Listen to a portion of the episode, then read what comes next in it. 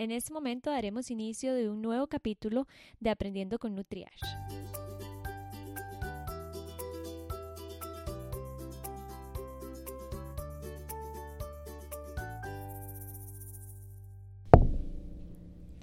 En los últimos años muchísimas personas han renunciado al gluten. Sin embargo, muchas de estas personas no han, eliminado el gluten por razones médicas o de salud. Estaba leyendo varios artículos y algunos del 2015 y 2016 mencionaban que en Estados Unidos alrededor de 70 millones de personas, es decir, un 29% de la población adulta en este país, han eliminado el gluten de su alimentación sin ninguna razón. Y en Reino Unido el 60% de los adultos han comprado algún producto libre de gluten pensando que es más saludable. Pero ¿por qué está pasando esto? El gluten es malo, nos afecta a todos. En este episodio tiene este objetivo, que conversemos sobre el gluten para ver si lo que hemos escuchado o conocemos de, este, bueno, esta proteína es cierto o no. Hoy me acompaña una panadera que admiro muchísimo y desde que pensé en el podcast quería traerla como invitada, ya que llevé un curso con ella de panadería y cuando la escuché hablar del gluten dije, esta es la que tengo que invitar. Así que, hola Adri. Hola Katy, muchas gracias por la invitación. No, más bien gracias por venir. Este, la idea es hablar un ratito sobre este tema tan controversial y que sé que la verdad vos te gusta muchísimo. Sí, sí, sí. Sé que muchos la conocen, pero eh, ya sea con los videos de cómo hace esta o en el restaurante de eh, Manos en la Masa, pero quería que nos contaras un poquito de vos. Bueno, Katy, yo soy panadera empírica. Este, yo no estudié panadería. Me, siempre me ha gustado mucho la ciencia. Cuando salí del cole yo quería estudiar química y por, por cosas que se me atravesaron en el camino me decanté por estudiar filología. Yo soy filóloga de profesión. Eh, me egresé de la Universidad de Costa Rica en el 2006 y durante mucho tiempo trabajé en una empresa social que desarrollaba proyectos este, que estaban más relacionados con el tema de economía social solidaria, de desarrollo sostenible, agricultura orgánica. Y mm, siempre me gustó mucho cocinar.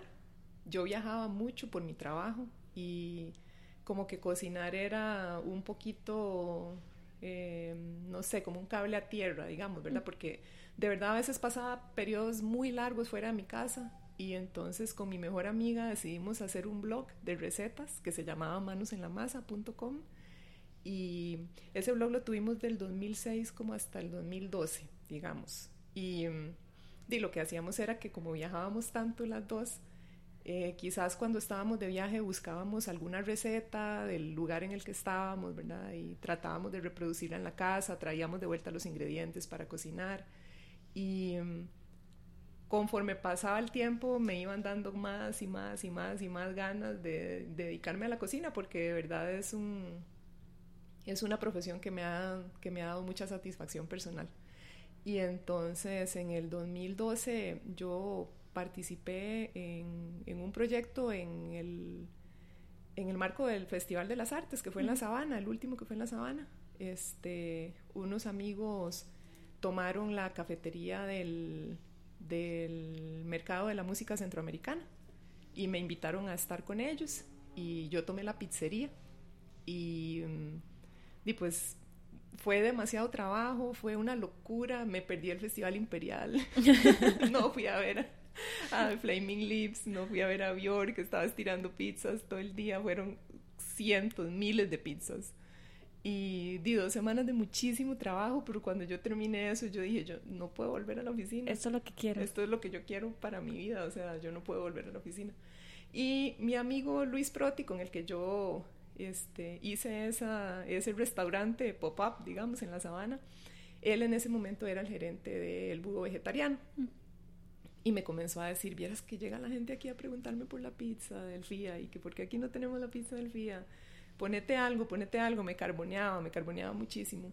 Y yo, di, pues como que fui viendo más o menos, ¿verdad? Estaba en ese momento pues con una crisis profesional además, ¿verdad? Ya tenía, no sé, 6, 7 años de estar en la misma empresa. Yo no me considero una persona volátil, ¿verdad? Yo no tomo decisiones de un día para otro, pero sí tengo ciclos bastante marcados, como, no sé, de 5 años me dedico a una cosa, 5 años. Y siempre ha sido así. Yo creo que manos en la masa es una de las cosas que me han durado más porque, porque tengo una deuda y todo, sí, ya no es algo que te puede salir. No es como que puedo cerrar la puerta y ponerme a hacer otra cosa, ¿verdad? Pero, este, sí, en el 2013, en agosto, eh, abrí la cafetería y, en ese momento lo que yo hacía era todo, con, con, mis hermanas, mis hermanas me ayudaban, todavía trabajan conmigo, de hecho. Este, y yo hacía mucho pan, y el pan se comenzó a volver muy popular, a la gente le gustaba mucho y este, yo comencé como a investigar más sobre el tema, este, porque de verdad me gusta mucho la panadería, me gusta mucho la química, ¿verdad? Yo quería, quise ser química en algún momento de mi vida, ¿verdad? Y entonces ha sido como, esa ha sido como mi forma de, de retomar eso que, no, que nunca agarré, ¿verdad? Porque a fin de cuentas terminé estudiando otra cosa pero es que la panadería es pura química. Sí, es química. Entonces, días, a eso es a lo que le dedico mis días ahora, ¿no? Doy talleres. Que por cierto eh, tienen que ir, yo siempre lo recomiendo. Sí, si les encanta, bueno, yo lo llevé y si les encanta el pan en general, o si siempre dicen, Adri empezado como una frase en el curso, me acuerdo que dice, si ustedes piensan que el pan nunca les crece o algo, tienen que aprender. Entonces, de verdad, el curso vale la pena y creo que es mensual, ¿verdad? Sí, de hecho, el 6 de abril tenemos un taller que es de masa madre, específicamente de masa madre, para, ojalá para gente que ya haya llevado el taller, el 1, ¿verdad? Porque es este es solo un día, es de 10 de la mañana a 4 de la tarde, sábado, y es así, pura, pura masa madre sin levadura artificial, digamos. Entonces ya es un poquito como más interesante y muy elaborado también. Súper lindo. Y todavía quedan campos. Bueno, entonces para que sepan, igual pueden conseguir la información en Manos en la Masa. Yo, ¿Verdad? ¿Vos lo publicas ahí? Sí, nosotros en el Instagram ponemos siempre la info y también en la página de Facebook.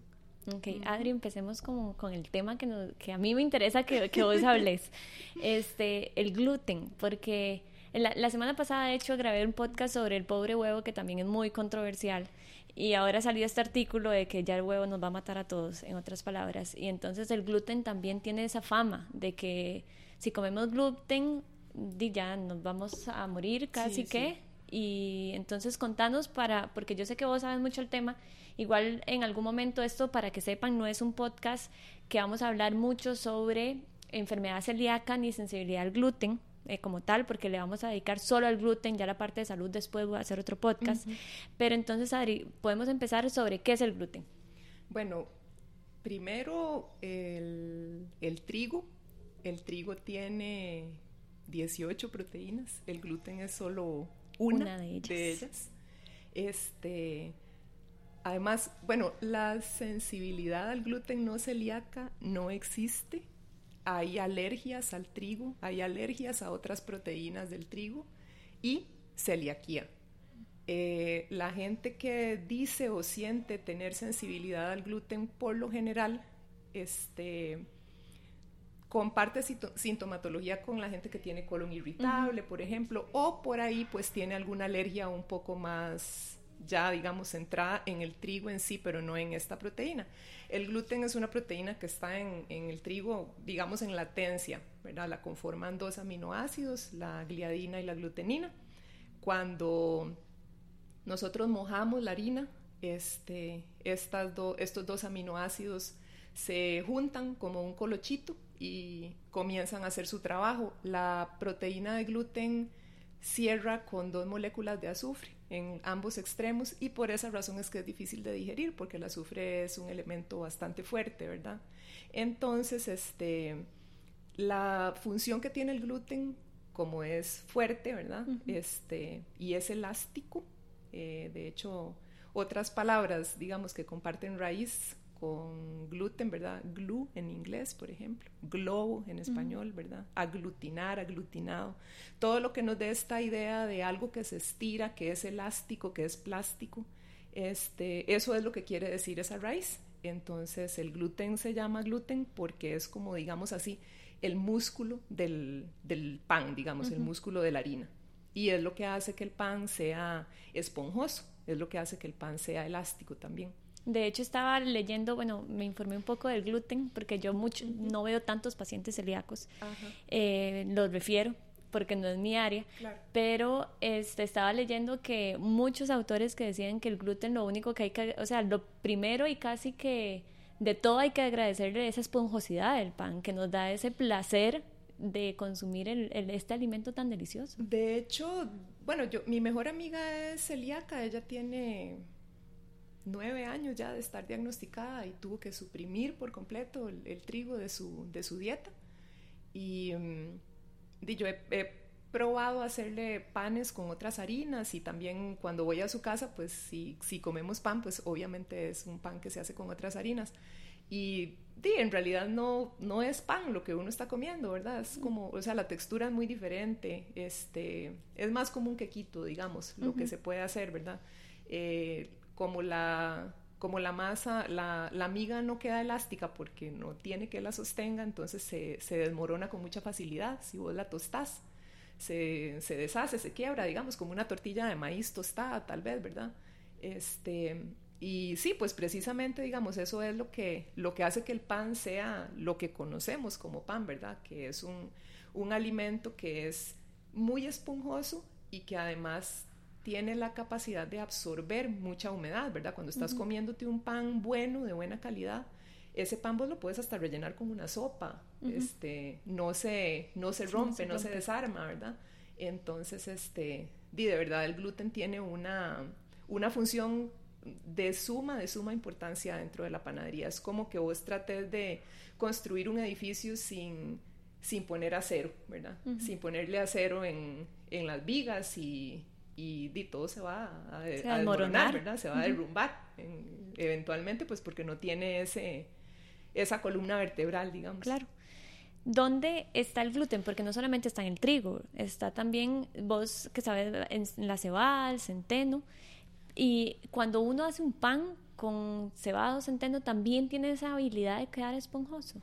Pues queda esponjoso, pero no queda tan esponjoso. Este, las cantidades de, proteína que hay en esas otras harinas son muy, bajitas, muy bajitas, pero siempre están. Entonces, pues una persona que tiene celiaquía, obviamente va a hacer reacción, ¿verdad?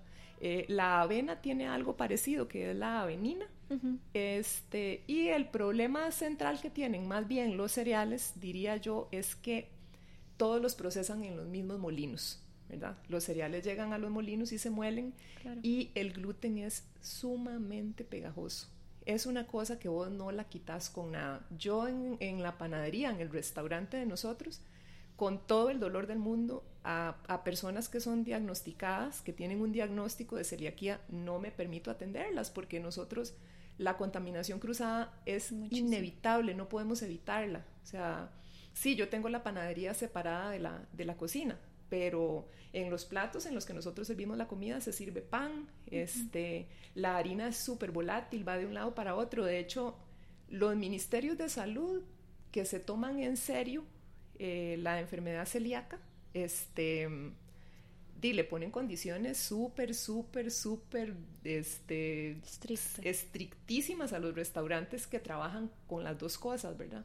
Acá no tanto, pues porque no se conoce tanto, Ahora hay una asociación, ¿verdad? Hay una asociación de, de, pacientes con celiaquía que ellos sí tienen, digamos, como más control y hay, a raíz de eso, pues algunos restaurantes que han comenzado a ofrecer ya productos de manera más, más seria, ¿verdad? En el mercado sí hay algunas cosas que la gente puede consumir sin miedo a que estén contaminados. Pero como nosotros no podemos eh, garantizarle a la gente que no haya contaminación cruzada, yo de plano les digo que no, porque es muy peligroso. Es que las reacciones que, que, la gente tiene son muy feas, son muy conchas. Entonces, este, di, yo no quiero hacer no, por para nada pasar a alguien por algo así. Sí, por algo que en realidad yo siento que los restaurantes que lo aceptan mucho es también por ganar un poco más de dinero. Va a sonar feo, pero por aceptar un poco más de dinero sin pensar que no sé, es que también está la otra parte de que le tienen miedo al gluten, que, de que lo eliminan porque aumento de peso, porque es malo, o aquellas personas que todavía no piensan que la, enfermedad celíaca o la alergia al trigo es como, o sea, que de verdad le produce un efecto a la persona. Y que es algo muy serio. O sea, bueno, mi amiga que te contaba ahora, ella estaba perdiendo la vista porque la reacción autoinmune que ella tenía, hay varios tipos de, reacción autoinmune, creo que son tres, y hay uno que ataca los tejidos blandos Entonces la gente tiende a, perder la vista, a perder el gusto, este, les da reumatismo, autoinmune, eh, pierden el olfato, el oído, es realmente una cosa, es una pesadilla. O sea, yo de verdad, eso sí me lo tomo muy en serio. Y a veces llega gente que dice que, que es que yo soy celíaco, entonces yo salgo y les explico todo. No, bueno, es que yo no estoy comiendo. bueno, o sea, por respeto a la gente que tiene esa condición, uno no debería hablar sin saber ni autodiagnosticarse tampoco. Que ese era el, paréntesis que quería hacer, porque quería hacer un paréntesis que aunque no es la parte médica que vamos a hablar hoy, sí como explicar que la enfermedad celíaca como tal. Porque la enfermedad celíaca es un desorden genético, como vos mencionaste ahorita, autoinmune, que, eh, que ocurre cuando hay una reacción a la ingesta de gluten provocando atrofia en las vellosidades o aplanamiento del revestimiento del intestino delgado que puede llevar a una mala absorción o a reacciones autoinmunes, como vos así lo mencionaste.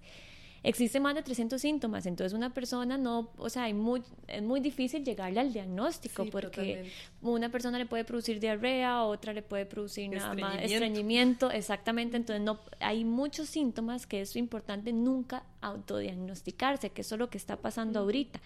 La sensibilidad al gluten, como vos lo dijiste, la teoría como tal, yo estuve leyendo y no, no la dicen que no existe como tal. Hubo un momento en Australia hace unos años, un equipo médico que estaba haciendo investigación sobre el tema, pues se apresuró a compartir algunos resultados de una investigación que todavía se está conduciendo y a raíz de eso la prensa que hace divulgación científica, que es una prensa bastante irresponsable, este, comenzó a hablar de la sensibilidad al gluten no celíaca. Este mismo equipo de investigación se desdijo como en el 2017 y ellos mismos dijeron, no, o sea, nos apresuramos, esto no es como nosotros pensábamos que era, en realidad lo que pasa es esto y esto otro, y la prensa no, no le ha dado bola a esa segunda parte de la investigación, ¿verdad? Porque bueno, y es que la industria gluten free solo en Estados Unidos mueve 100 billones de dólares al año. Y di, de repente si vos vendías palomitas de maíz a 100 y si ahora en la bolsa les pones gluten free, las vendes a 120, ¿quién va a querer, verdad? Como quitarse la posibilidad de ganar un poco más promocionando algo que siempre fue así, ¿verdad? Por desinformación de la gente también, porque, o sea, vos le preguntas a mucha gente y, ah, no, es que yo no estoy comiendo arroz y no estoy comiendo maíz y no estoy comiendo no sé qué y no sé qué cuánto, por el gluten y vos decís, bueno, pues es que estos productos no, tienen, gluten. O sea que, digo, hay que, hay que informarse un poquito más, ¿verdad? Entonces, yo creo que eso es, que esos miedos nacen mucho de la desinformación. Y claro. es muy importante leer, es muy importante buscar, este, buscar libros que tengan respaldo científico también, ¿verdad? Porque hay muchos charlatanes. Hace unos años había salido un libro terrible, terrible, que se llama Cerebro de Pan. Ah, nunca lo escuché. Uy, uy, uy. Ni me acuerdo cómo se llama el autor. Este señor decía que básicamente todos los males de la humanidad se deben al consumo de trigo y que el, el, gluten nos hace idiotas y que el gluten da cáncer y que el gluten afecta al cerebro y que los carbohidratos en general son pésimos y que no hay que comerlos. Y mucho de esto es el sustento para algunas aproximaciones pseudocientíficas a la nutrición, ¿verdad? Que le dicen a la gente, no, para que vos estés más despierto y tengas más energía, no tenés que comer carbohidratos nunca. Bueno, por ahí a algunas personas que están en prediabetes o por ahí alguna gente que por asuntos metabólicos o por asuntos de su organismo, de su fisiología, tienen dificultades para perder peso, para perder grasa corporal, para hacer músculo, pues con el acompañamiento de un especialista en nutrición, que para eso es que ustedes existen, este, di, pues por ahí una, una dieta cetogénica les puede hacer muchísimo bien, pero la gente se tira al agua a ciegas, sin preguntarle a nadie, es que a mi amiga le funcionó. Y te puede generar desórdenes metabólicos impresionantes que son irreversibles además, ¿verdad? Que tardas años y que gastas cientos de miles de colones tratando de recuperarte por una cosa que, que era prevenible. Que se podía prevenir y que podías aproximarte de otra manera al abordaje del problema que querías atacar, ¿verdad? Sí, porque eso pasa ahora, no sé si viste esa noticia que ahora mencioné del huevo, que salió este estudio en New York Times, en CNN, y el título era gigante, o sea, yo lo leí decía, consumir tres veces a la semana huevo aumenta el riesgo de mortalidad. Y entonces fue como una bola de, de, información, de preguntas de la gente y estoy segura que ya muchísimas personas después de esta noticia ya no están consumiendo huevo. Sí, hay un autor que a mí me gusta mucho, que lo recomiendo siempre, me, me gusta que la gente lo, lo lea. Este, es un chico que se llama Alan Levinovitz. Y Alan Levinovitz este, es una persona que tiene una formación muy amplia, ¿verdad? Él pues es divulgador científico, pero también es teólogo y este, es filósofo. Bueno, en fin, tiene un, un background de verdad bastante amplio. Él publicó un libro en 2016 que se llama La mentira del gluten. Es como una respuesta a toda esta literatura anterior, ¿verdad? Que hablaba sobre todas las cosas malas que el gluten hace, ¿verdad? Y todos los riesgos del consumo de gluten y de carbohidratos en general, ¿verdad? Y es muy interesante el estudio que, que Alan hizo para este libro, ¿verdad? Las conclusiones de su investigación son muy interesantes porque él lo que hizo un poco fue como él tiene este respaldo de todos sus estudios de filosofía, de teología, ¿verdad? De repente comenzó a, un poco investigar sobre el lenguaje que nosotros usamos para referirnos a la comida, en general, ¿verdad? Las sociedades, o sea, cómo nos referimos a la comida. Y se puso a investigar hacia atrás y hacia atrás sobre productos concretos que a lo largo de la historia de la humanidad han sido buenos o malos, o buenos o malos, o buenos o malos, ¿verdad? Como el huevo, el aceite de oliva, el azúcar, eh, la margarina, la mantequilla, que, el café, que son productos que si vos te pones a leer lo que se ha dicho de ellos a lo largo de la historia, di, en algunos momentos son la panacea, ¿verdad? La cosa increíble, superfood, maravillosos, y en otros momentos son una cochinada, pésima, horrible, eso nos hay va que a matar. nos va a matar, da cáncer. Entonces, di, lo que dice es, ok, este lenguaje que nosotros usamos es, es bueno, es malo, es pecaminoso, es saludable. Este, el chocolate, ¿verdad? El chocolate es pecado, este, la comida que, que, ¿verdad? que nos comemos por lujuria, etcétera, ¿verdad? Entonces él dice, en la cabeza de la gente, esta relación religiosa, religiosa, ¿verdad? Como cristiana, judeocristiana, que tenemos con la comida nos hace, nos programa para hacer cosas que son súper contraproducentes para nosotros mismos, porque cuando estamos, cuando tenemos esa programación neurolingüística, ¿verdad? Cuando nosotros pensamos que el chocolate es malo y es pecado, ¿qué hacemos? ¿Qué hacemos los humanos con las cosas que son malas y pecado? las hacemos a escondidas. Y nos las hacemos a escondidas y después nos sentimos mal, ¿verdad? Y entonces vos te vas, te subís en ese tobogán de autodestrucción el, el martes, ¿verdad? Vos estás siguiendo una dieta muy estricta y vas a Nutri, taca, taca, taca, y el martes, ay, por ahí tuviste un traspié porque a la oficina llegaron con un queque de cumpleaños y te comiste un pedazo y no te lo tenías que comer y te sentís tan mal que tu manera de castigarte es comiendo pésimo el resto de la semana. Claro. Entonces, él lo que dice es, lo que está pasando es un, es un tema de relación con la comida del lenguaje que construimos alrededor de la comida. Y entonces él comienza por proponer, bueno, en primer lugar, la comida no es saludable. Las personas son saludables o no lo son. La comida no tiene la culpa de nada. Vos podés perfectamente comerte un pedazo de pollo frito, un carbo grasas, de vez en cuando. Está bien, no tiene nada de malo. Es la prohibición lo que nos hace caer en estas conductas autodestructivas de agarrarnos con un ingrediente en particular y decir, es malo, es malo, es malo, me lo como a escondidas, no me lo como, eh, tengo que dejar de comerlo. Y con el gluten ha pasado una cosa que es muy interesante, y es que después de la segunda revolución industrial, cuando aparece en el mercado este montón de comida empaquetada, ¿verdad? Ya durante los años 50 pues un poco como para que la gente tuviera acceso a una alimentación más rápida, ¿verdad? También porque las mujeres estaban comenzando a trabajar más fuera de casa, ¿verdad? Porque durante la Segunda Guerra Mundial todos los hombres se fueron y las mujeres se quedaron trabajando en oficinas, en bancos, eh, programando los lenguajes de computación que conocemos hoy en día, ¿verdad? Entonces, cuando los hombres regresan de la guerra ya no hay vuelta atrás, ya las mujeres quieren seguir trabajando en la calle también. Y quienes eran las que históricamente se habían encargado de preparar la comida desde cero, eran las mujeres. Entonces, ¿cómo se amortiza ese costo social de que la gente ya no le esté dedicando tiempo a la cocina?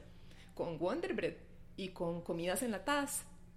Y entonces comenzamos a comer productos sumamente procesados que tienen, que se les quita mucho su entereza, irónicamente, ¿verdad? Para conservarlos más en el tiempo, ¿verdad? O sea, si vos moles trigo fresco, digamos, recién secado, vos moles ese trigo con todo y su germen, la vida útil que ese producto tiene no, no es de más de 20 días, comienza a echar moho. Entonces, la harina de trigo, para que te dure seis meses en un anaquel de una tienda, tenés que despojarla de, todo, el alimento que tiene, ¿verdad? Y enriquecerla. Porque y, la gente tampoco puede comer aire, ¿verdad? Entonces los ministerios de salud, pues en eso sí tienen ciertos cuidados, ¿verdad? Vos ves los empaques de las harinas y bueno, tienen riboflavina, tienen complejo B, tienen un montón de cositas, ¿verdad? Que a la larga pues también te van a ayudar a alimentarte. Pero el producto procesado, empacado, final, la galleta, el quequito, el el pingüino. Son productos que se mantienen suaves en el tiempo porque tienen un montón de aceite de palma, que son ricos porque tienen un montón de azúcar refinado, que perduran en el tiempo porque tienen margarina en vez de mantequilla y tienen 60 ingredientes. De esos 60 ingredientes, 12 son preservantes, 8 son mejorantes de sabor.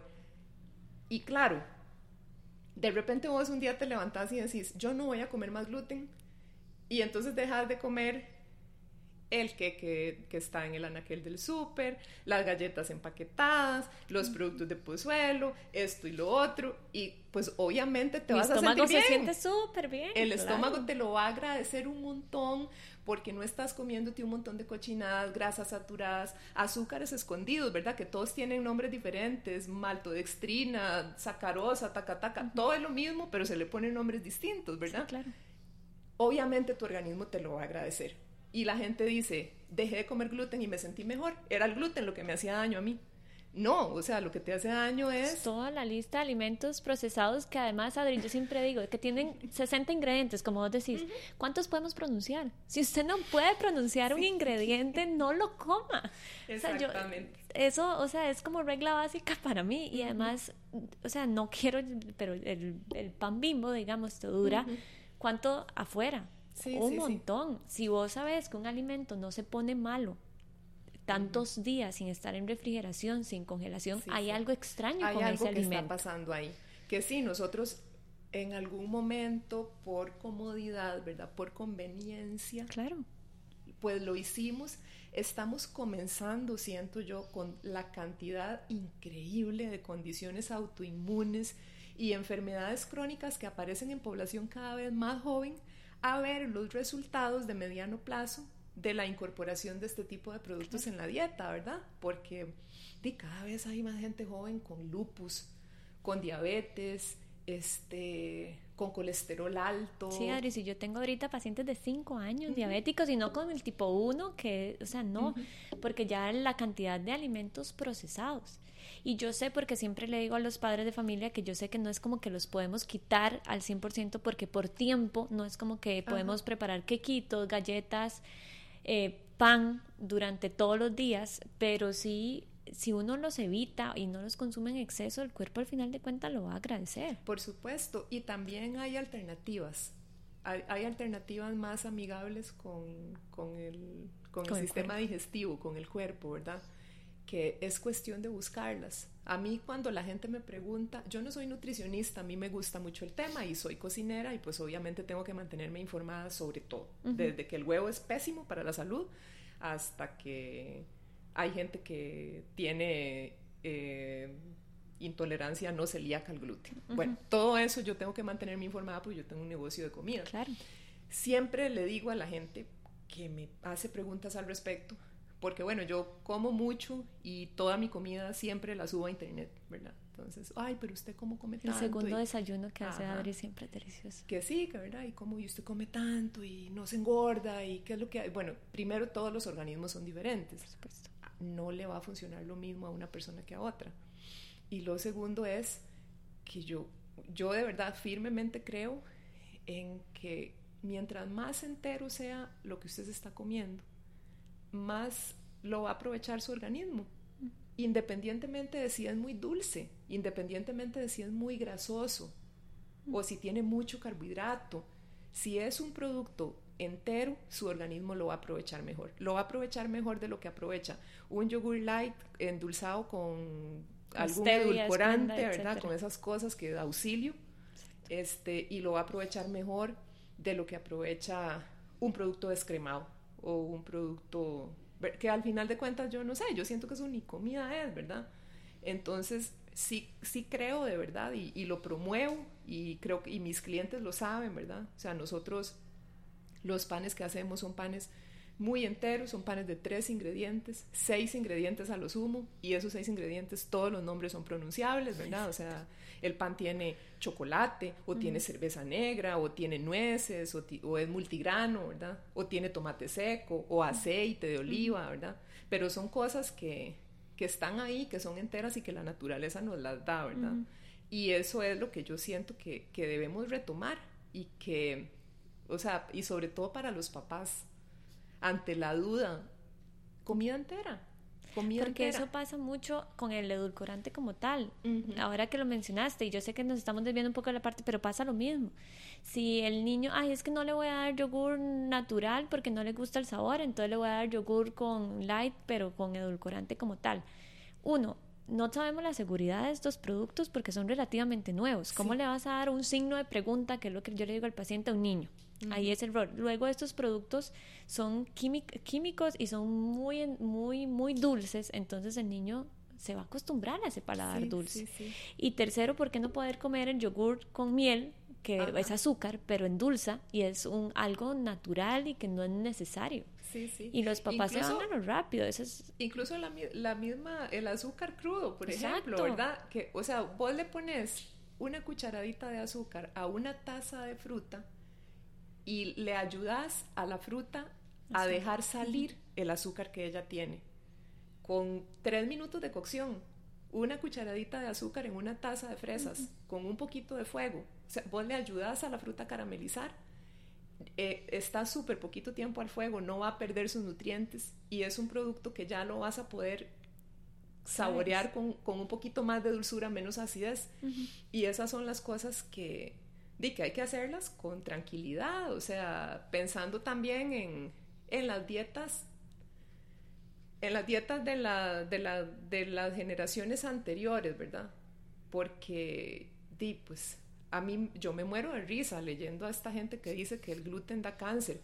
Di, discúlpame, pero o sea, di, tenemos, o sea, los panes más antiguos que se han encontrado en excavaciones tienen 6.000 años. Di, ¿cómo no nos hemos muerto todos ya? O sea, tenemos ahí mil años de estar comiendo trigo. sí, exacto. De ya nos habríamos muerto todos, estaríamos extintos. O sea, sí, los productos, ahora que decía, los productos procesados no tienen seis mil años, o sea, tienen, no sé cuánto tendrán, pero cuánto. Exacto. Y estamos viendo los resultados de, de, esa, de comer esos productos ahorita, ¿verdad? Cada vez hay enfermedades más raras cada vez hay condiciones más raras y reacciones autoinmunes rarísimas, ¿verdad? La celiaquía, no, la celiaquía tiene muchos años de existir. Eso, eso era otra parte que estaba leyendo, que bueno, que ya ahí hubo, según lo que estaba leyendo, una etapa hace millones de años, o sea, no millones, pero cientos de años, donde también el gluten lo estaban satanizando, o sea, que esto no es nuevo. No, no es nuevo. Que ya lo habían satanizado y que ya se había demostrado que la seguridad del gluten la gente se le vuelve a olvidar y ya estamos en la misma etapa. Sí, sí, pero es, o sea, siempre, si no aprendemos de la historia, estamos condenados a repetirla. Y, o sea, vos lo estás diciendo, ¿verdad? Satanizamos un producto. El producto es bueno, maravilloso, súper comida o está satanizado. Y de nuevo es ese lenguaje, ¿verdad? Es el lenguaje que usamos, que es un lenguaje que responde a otras cosas. es un lenguaje que responde a acercamientos morales a la vida, a acercamientos a visiones de mundo que son morales, que no tienen sustento científico. O sea, lo moral es una cosa que, que es abstracta, y la moral de las personas es distinta de una sociedad a otra, de un grupo humano a otro, de una familia a otra. La moral es muy diferente. Y, lo, o sea, lo que tiene, lo que uno, yo siento que lo que tiene que hacer es como buscar los hechos, hechos que se puedan tocar, ¿verdad? Que históricamente sean tangibles y decir, bueno, y sí, este, esta va a ser mi verdad de ahora en adelante. No se la voy a empujar a nadie, porque no se la voy a empujar a nadie. O sea, yo, yo, yo me como 350 gramos de pan al día.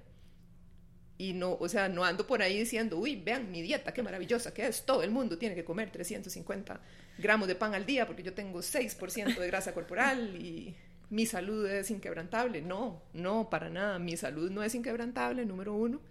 En cualquier momento me enfermo este, y lo que me funciona a mí, me funciona a mí por mi fisiología y por el estilo de vida que yo tengo.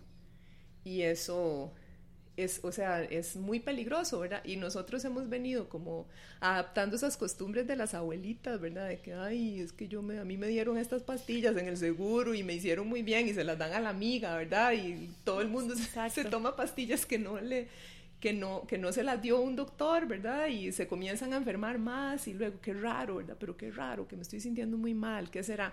De que te estás tomando medicamentos que no son para vos, que estás comiendo cosas que no son para vos, que estás, que estás haciendo dietas que no son para vos. Y entonces, este, di, yo sé que el, el, el, nutricionista es un lujo, lamentablemente. Es que es eso, y la vez pasada lo hablé en un podcast la nutrición se ve como un lujo y no como prevención. exactamente. Y debería estar incorporado. Afortunadamente, esto es una noticia que voy a tirar al aire aquí, Tal, ojalá que no me maten los chicos de la FAO, por favor. Hemos estado haciendo un, colaborando con un proyecto muy bonito que está haciendo el Ministerio de Cultura, que está haciendo como una línea de tiempo sobre todas las acciones que se han este, desarrollaba a nivel institucional en Costa Rica relacionadas con comida, con gastronomía, ¿verdad?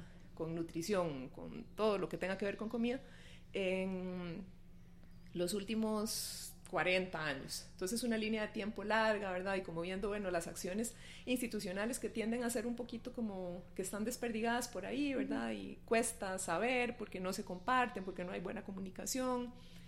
Y bueno, la FAO este, cada cierta cantidad de años este, realiza como una investigación sobre el estado del producto local, ¿verdad? Y ellos desarrollan menús de dietas, digamos, para como recomendaciones para las escuelas, para el Ministerio de Salud, ¿verdad? De, de, los diferentes países de la región. Y están haciendo ahorita una actualización de, de las sugerencias, digamos, para la dieta costarricense. Este, es súper bonito lo que están haciendo, hay mucha investigación científica, este, hay nutricionistas de la Universidad de Costa Rica trabajando en los menús, revisándolos, este, por producto, eh, cosas que uno no sabe porque ni siquiera nadie nunca se ha tomado la molestia de estudiarlas, ¿verdad? cuánto azúcar tiene un marañón, una taza de guanábana, ¿verdad?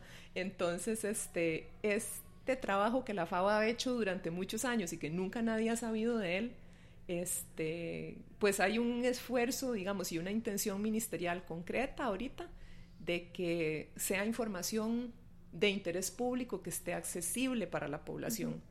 En las páginas de los ministerios, ¿verdad? En la página del Ministerio de Salud se le pretende hacer mucha divulgación a través del, de las redes sociales de la Caja de Seguro Social. Este, y la idea es que las escuelas y colegios incorporen estas sugerencias dentro de sus menús y que esos menús también estén disponibles para que las escuelas privadas y los colegios privados puedan utilizarlas dentro de la creación de los menús para los chicos y las chicas, ¿verdad? Entonces, yo creo que poquito a poco vamos cambiando esa mentalidad, ¿verdad? De que la información es cerrada, no se comparte y de que la gente no, o sea, pasamos de no tener información del todo a tener demasiada y a no saber discernir cuál información es... Adri, que ese es un problema porque en realidad, y aquí creo que le va a caer mal a muchas personas, pero los influencers de ahora dan, o sea, como pueden dar información buena, dan información equivocada. Por ejemplo, sale cierta persona que entonces dice, yo quité el gluten de mi dieta y me fue genial y ahí van 200 orompos y no es, o sea, que la siguen porque ella dijo o él dijo. y no visitan las páginas de la FAO, de la Organización Mundial de la Salud, no visitan páginas confiables, información porque les da pereza leer y la verdad es que nos vemos, hemos vuelto una cultura perezosa para leer. Bueno, yo, si hay algo que me gusta decirle a la gente y que yo sé que a vos te escucha bastante, es que cuando vos querés resultados, tenés que trabajar. El proceso es el resultado. Yo siempre le digo eso a la gente. En cualquier aspecto de tu vida que vos querás desarrollar, sea que querés bajar de peso, que querés construir músculo, que querés Hacer eh, un salir, sí, que querés tener un negocio propio o que querés salirte del riesgo de prediabetes en el que estás o lo que sea que vos querás hacer. El proceso es el resultado y parte del proceso es la educación.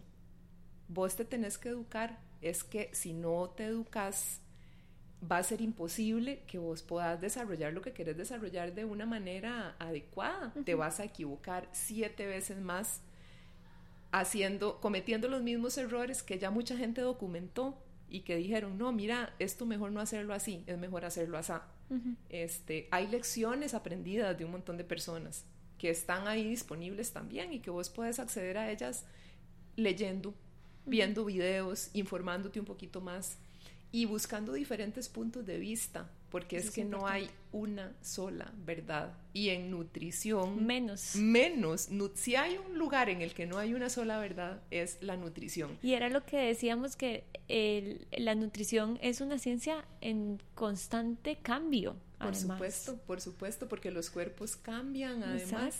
Y, o sea, yo siempre cuando hablo de este tema con, con, mis amigos o con los clientes del restaurante, yo lo que les digo es, o sea, pensémoslo con honestidad.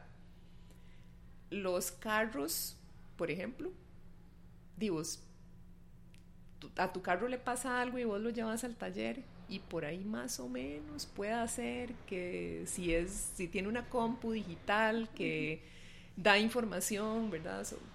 fácilmente vas a saber qué tiene pero es probable que lo tengas que llevar varias veces a revisar porque pensaste que era una cosa y era otra, o el mecánico pensó que era una cosa y resultó que sí era eso, pero que había algo detrás de eso que estaba generando, ¿verdad? Que, que tu carro no estuviera rindiendo lo que tiene que rendir o lo que sea. Así son los organismos humanos y nosotros, irónicamente, ¿verdad? Somos una, un ser que está dentro de un cuerpito y somos un ser pensante, ¿verdad? Y tenemos un cerebro y una mente y algo que nos habita, que algunas personas dicen que es el alma y otros que no creen en esas cosas, pues le dirán de otra forma, ¿verdad? Pero estamos cerraditos como un teléfono, como, como, como un iPhone. Exacto. Estamos cerrados, ¿verdad? Entonces no nos podemos ver por dentro. Entonces a veces a uno le duele algo, pero ni siquiera sabe en dónde, o sea, de repente te duele del lado que no es y te asustas porque puede ser apendicitis, ¿verdad? No sabemos exactamente la altura a la que están los pulmones. Siempre como que le hemos dejado esa responsabilidad a los especialistas del sector médico. Y entonces a raíz de ese desconocimiento, de nuestro propio interior, vamos desarrollando una relación muy intuitiva con el cuerpo, ¿verdad? De repente ya un día vos decís, ay, mira, es que me comí un helado y me dio esta colitis. ¿Será que ya estoy llegando al momento de, dejar la lactosa? Y entonces por ahí otro día comes y te vuelve a caer mal, y comes y te vuelve a caer mal. Y hay cosas que son más fáciles de identificar, ¿verdad? Dice, si vos tenés una alergia concreta, cutánea, a un producto y te lo comes y te brotas, vos decís, ah, mira, el tomate me dio alergia. Cinco veces comiste tomate, cinco veces te brotaste, mejor ya no como más tomate. Pero hay otros productos que no, hay otras comidas que no, y que te generan cosas que, y que la sintomatología es un poco más compleja, un poco más difícil incluso de entender para uno mismo, ¿verdad? Entonces, lo mejor es leer mucho, sí, pero siempre buscar ayuda de una persona que sepa de lo que está hablando. Porque di, yo no hago nada, o sea, di sí, qué bonito ver a, a esta chica súper musculosa en Instagram, ¿verdad? Compartiendo sus bowls de que se hacen en la mañana con la espirulina y aquí esto y lo otro. Y di, yo no sé cuánto ejercicio hace esa madre, ni cuántas calorías quema en reposo, y si me pongo a comer lo mismo que ella, de repente me voy a poner como un tanque. Exacto.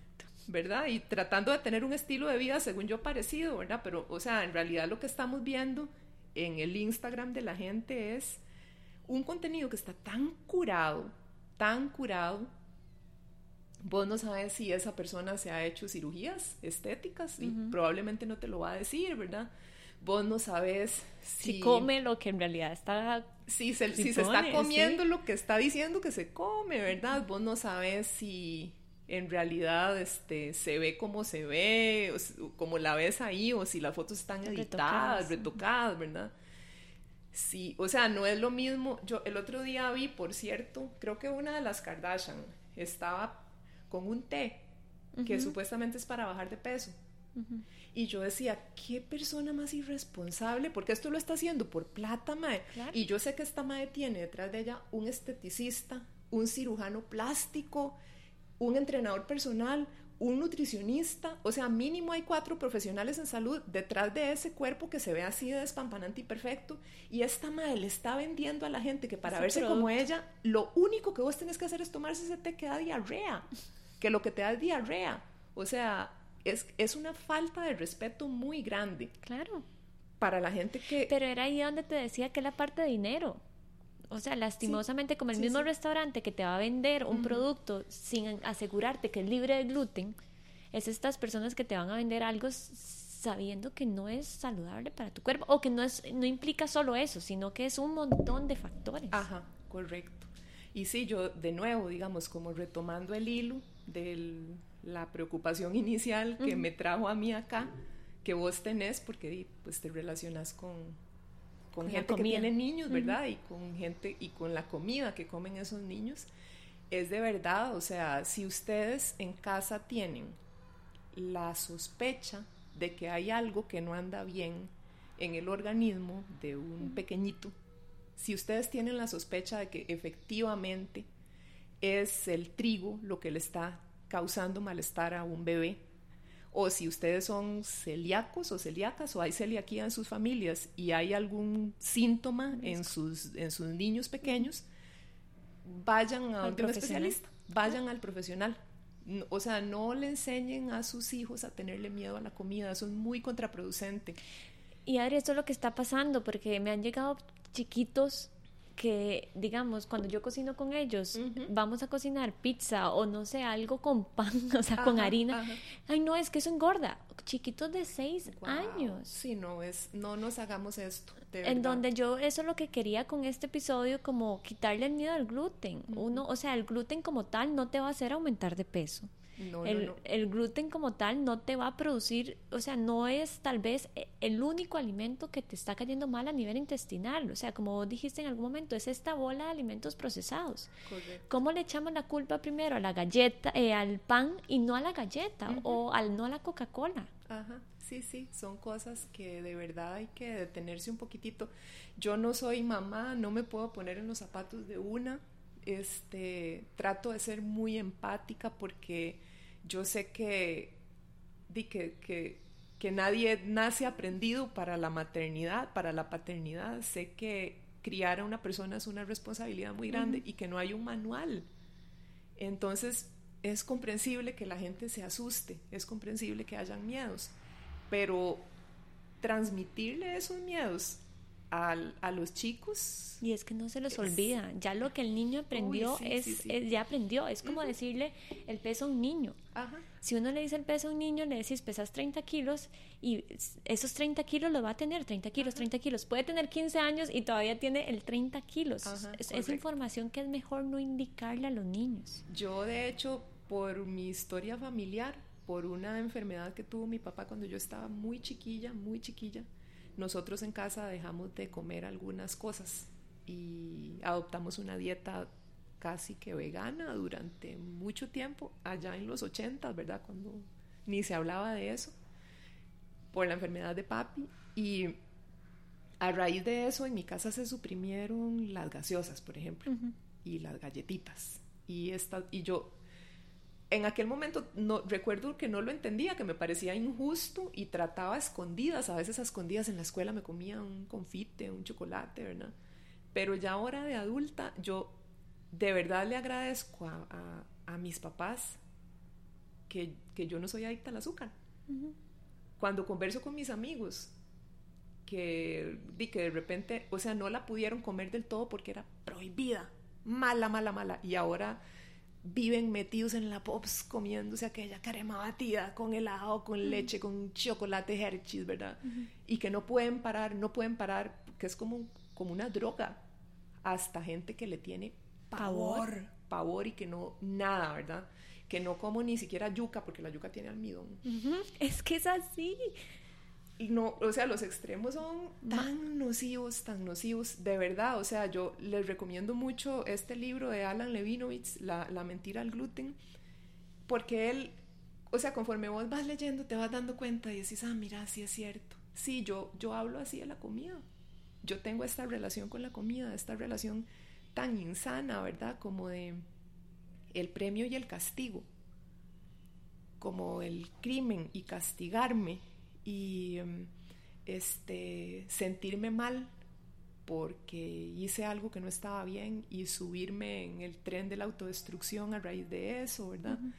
Y un poquito ir haciendo las paces con lo que comemos y, con, y también con nuestro cuerpo, ¿verdad? Tenernos un poquitito de compasión. Es que la gente quiere resultados ya. Si duraste 10 10 meses o dos años aumentando 20 kilos o tres años, ¿cómo pretendes bajarlo en meses? es imposible. en dos semanas. Es que tengo dos semanas de ir al gimnasio y más bien subí. Bueno, y es que tu organismo está en estado de emergencia porque no sabe qué está pasando. No habías hecho ejercicio en seis años. El madre cree que te vas a morir.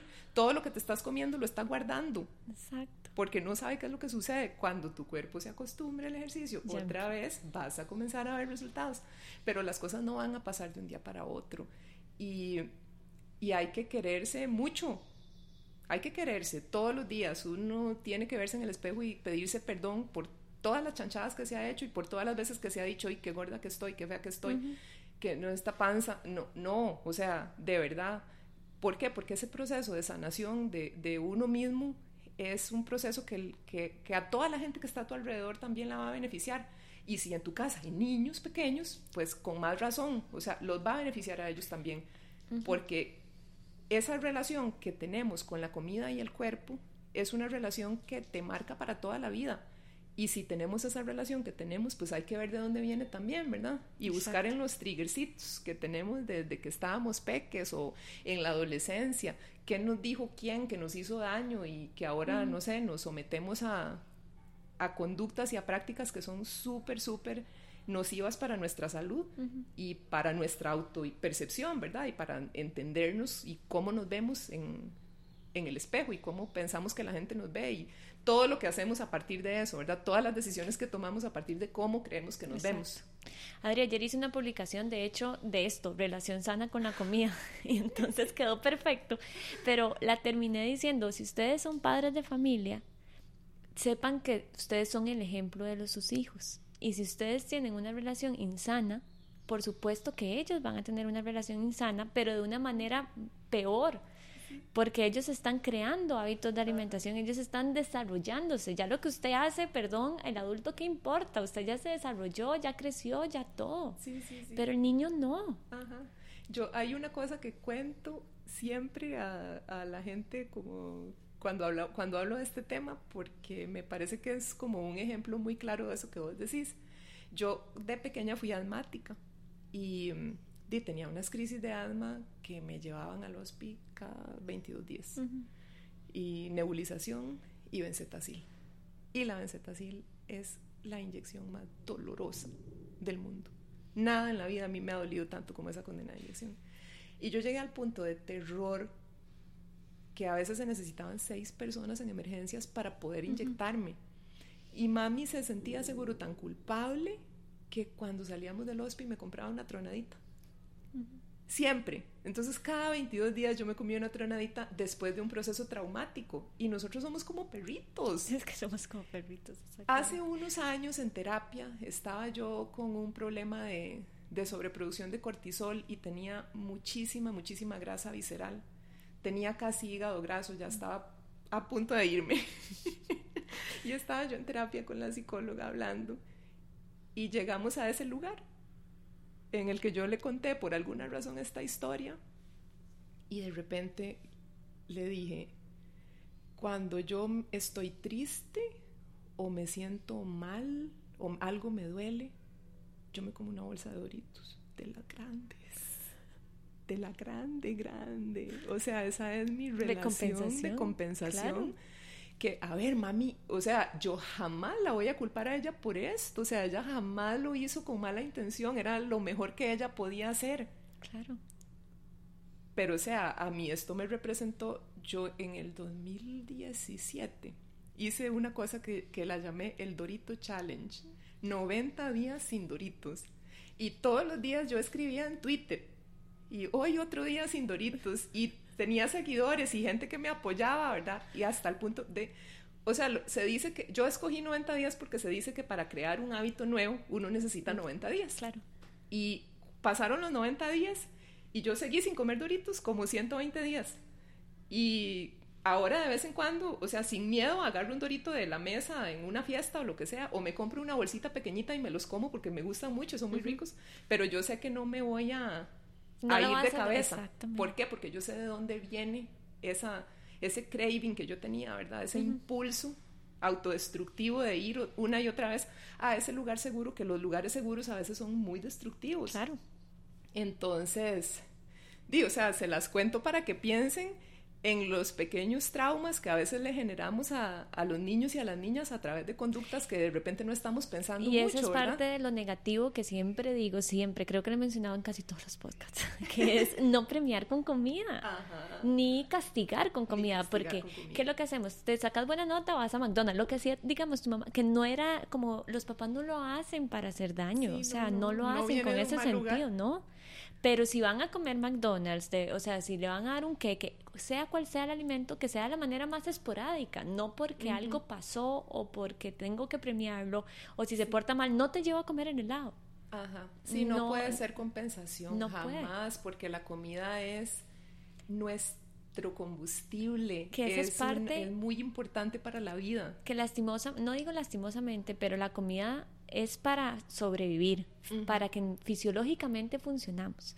Lo que pasa que desde hace muchísimos años ya empezó la parte social, de que ya comemos porque estamos felices, comemos porque queremos entretenernos, comemos porque todo lo relacionamos con la comida. Estamos tristes, porque estamos Y es parte del hambre emocional, ya no es hambre, sino es hambre emocional. exactamente. Entonces hay, que saber separarlo. Hay que desarrollar mecanismos para premiar que, que, este, que disten de la comida, que disten mucho. Yo tengo un sobrino que acaba de entrar al cole, está en una etapa difícil, no le gusta comer nada, solo come jamón y arroz y, y yo en algún momento le gusta mucho la pizza y le gusta mucho la pizza del restaurante, por dicha, porque yo hago la salsa desde cero y hacemos la pasta con masa madre, entonces es un poquito más alimenticia, ¿verdad? Pero solo la quiere con jamón. Y yo antes en algún momento dije, voy a hacer la pizza y le voy a poner unas brócolis. Y si no se come las brócolis no le doy la pizza. Y luego dije, Adriana, auxilio, o sea, no, no hagamos esto porque este mae va a desarrollar esa idea de que para tener el premio se tiene que castigar.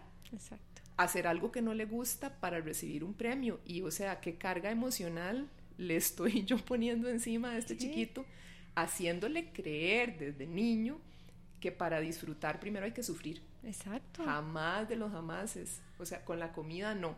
El organismo sabe y si el pequeñito no le gusta nada porque tiene alguna condición, lo que sea, y pues ahí están los suplementos y las vitaminas y otras y vamos aprendiendo a comer. Exactamente. Y ya, día, o sea, yo de chiquilla había muchas cosas que no comía y ahora es que como absolutamente de todo por dicha.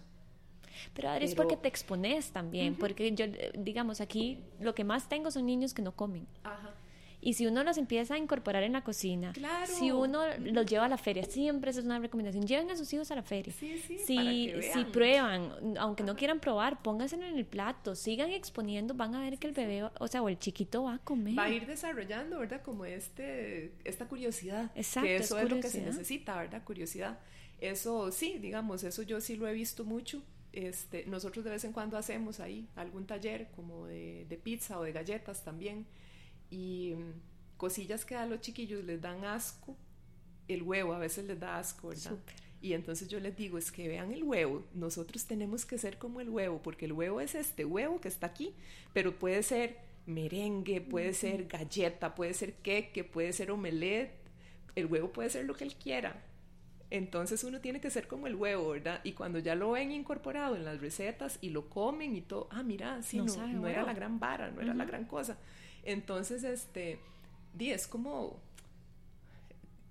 dejar esa idea que con la comida no se juega, eso nos ha hecho mucho daño. Eso nos ha hecho mucho daño. Que se embarren, que jueguen. Jugar con la comida. Se diviertan. Aquí, esta cocina, no te imaginas cómo estaba aquí antes de que llegaras. este, porque se embarra, se quiebra, o sea, se hace todo. Pero entonces es eso.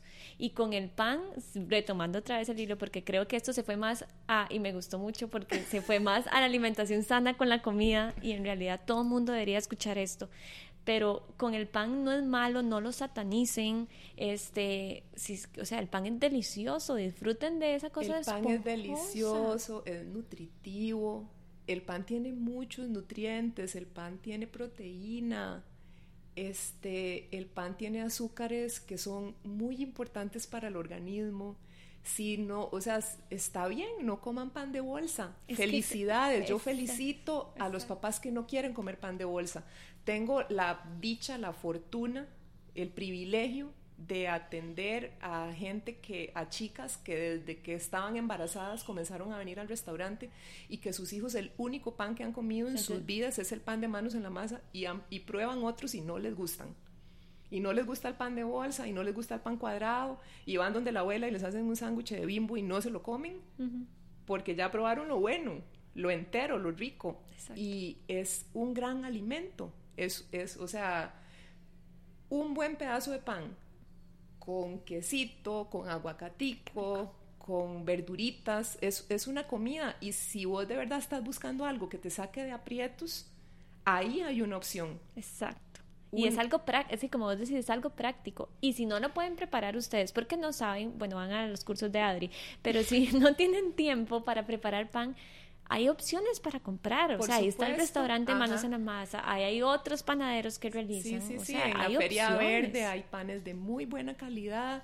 En Heredia está Pasiflor y para la gente que es del otro lado, este, de verdad hay opciones y hay opciones que son muy ricas y que no son congeladas, que no son productos que, que te los venden como artesanales en algunos lugares que no voy a decir el nombre, pero ustedes saben cuáles son, este, que te venden un producto disque artesanal, pero que en realidad lo sacaron de un congelador y lo metieron al horno nada más y que a las tres horas ya está como una piedra. Es que es eso. Este, es, ah, incorpórenlo en la ruta, incorpórenlo en la ruta de, de compras, en la ruta del súper, de trabajo, de la este, feria hay, hay gente que te lo manda. Hay ahora un montón de opciones. Puedes pedir un Uber Eats, puedes GoPato, puedes Globo, de verdad. Es que ya no hay excusas porque ya tenemos la facilidad. exactamente. Y, di, además el pancito, ojalá que lo puedan conseguir de masa madre. Es un pan que por el proceso de fermentación que tiene, tiene unas... Una, o sea, es una maravilla para la salud. Es que tiene es tan complejo, es un alimento tan complejo, tan delicioso, tan alimenticio, porque ya pasó por un proceso de fermentación y los fermentados son ricos en cobalto, el cobalto te sube la hemoglobina, este, te mantiene lejos de la anemia, le ayuda a tu salud intestinal, este, tiene bacterias, ¿verdad? Todas esas bacterias es lo del microbioma, eh, que me gustaría hacer un podcast después de eso porque todos los productos fermentados tienen un beneficio. Nosotros, el segundo cerebro es el, el estómago. Y nosotros ahí estamos llenos, llenos, llenos, llenos, llenos de bacterias. Y esas bacterias pueden estar o felices o pueden estar tristes.